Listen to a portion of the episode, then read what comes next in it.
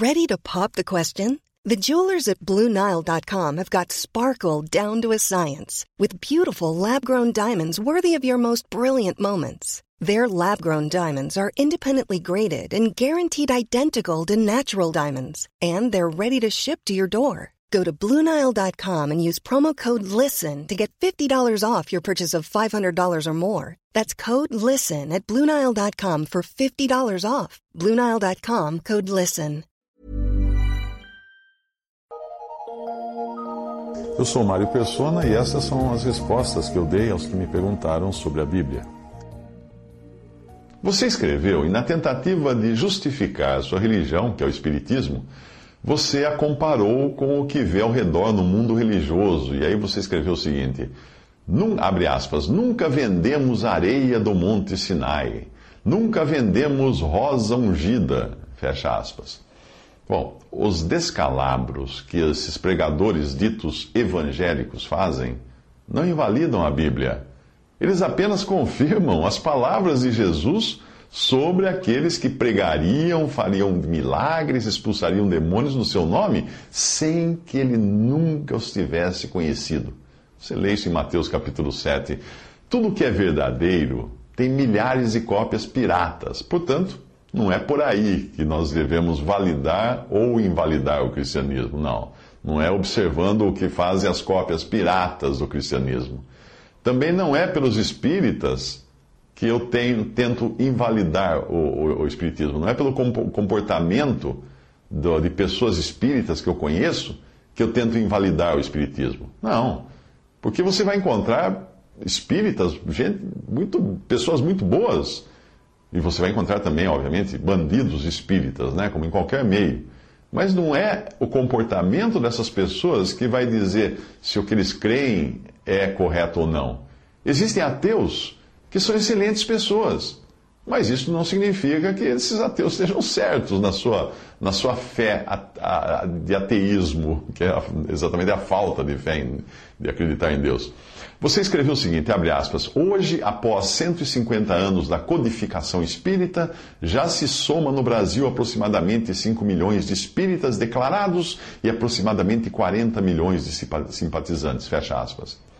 Pois é, é disso que eu estou falando. Se nós fôssemos atrás de números, nós sairíamos todas as manhãs em busca de esterco, porque trilhões de moscas fazem isso todos os dias. Pare com essa mania de perseguição, de achar que eu esteja perseguindo espíritas, falando mal de espíritas. Não! Deus ama os espíritas. O que ele abomina é o espiritismo. E é o que eu faço isso também. Eu amo os espíritas, mas eu abomino o espiritismo. Porque ele é antibíblico. É uma, é uma ofensa até a Cristo. Você escreveu o seguinte, abre aspas, será que somente os evangélicos e protestantes é que são inteligentes? Fecha aspas. Não, não. Evangélicos, protestantes, católicos, espíritas, ateus, todos são igualmente ignorantes de pai e mãe, pecadores perdidos. E eu me incluo nesse, nessa classe também, que eu nasci, eu nasci um pecador perdido. E todos são, a menos que parem de confiar na sua própria inteligência e creiam no Salvador para serem salvos. Uma criança uh, e um deficiente mental estão mais perto da salvação do que um cientista. Eu sei que o Espiritismo tem o maior preso, uh, o maior zelo, o maior.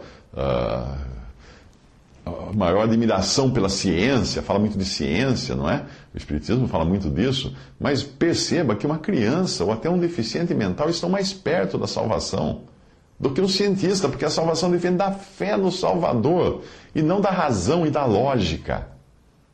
Pela mesma razão que publicanos e prostitutas estão mais perto da salvação do que religiosos e clérigos, porque é mais fácil um publicano, uma prostituta, se reconhecer pecador do que um clérigo se reconhecer pecador. Ele acha que ele, tá, ele, ele é muito santificado porque ele tem sua religião e tudo mais.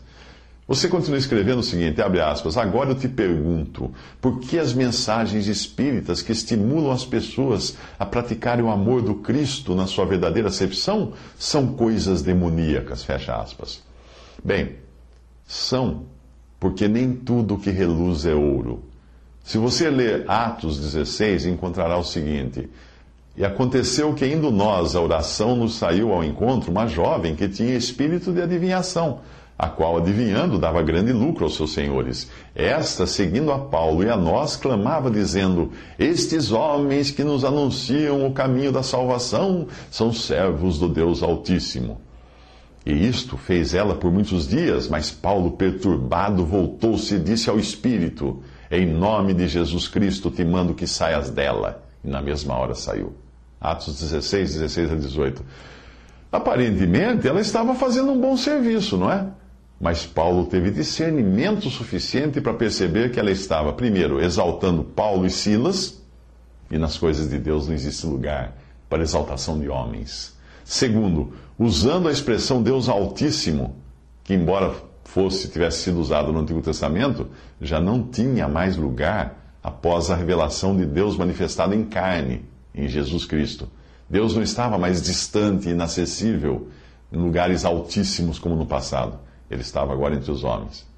Você escreveu, abre aspas, onde e em que mensagem espírita você pode assinalar que as mensagens de amor a Deus são obras demoníacas? Fecha aspas.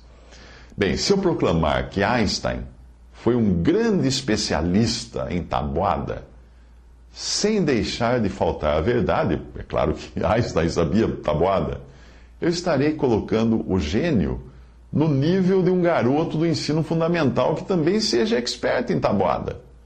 Assim, ao negar que Jesus é Deus encarnado, ao negar o seu nascimento virginal, ao negar o seu sacrifício substitutivo, ao negar a sua ressurreição, ao negar o seu atual, a sua atual presença corpórea em carne e ossos no céu, ao negar a sua vinda futura como juiz para julgar os vivos e os mortos, ao negar tantas outras coisas, o Espiritismo coloca Cristo no nível de um personagem de jornada nas estrelas, ou de um administrador espiritual do planeta Terra, como costumam uh, achar os espíritas.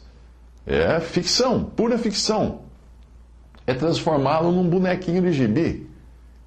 É isso. Seria o mesmo que alguém prestar uma homenagem pública a você, anunciando da seguinte maneira: Senhoras e senhores, vamos agora ouvir a palavra de nosso ilustre amigo aqui, que ele sabe até ler e escrever, fecha aspas. Você iria gostar de uma homenagem assim?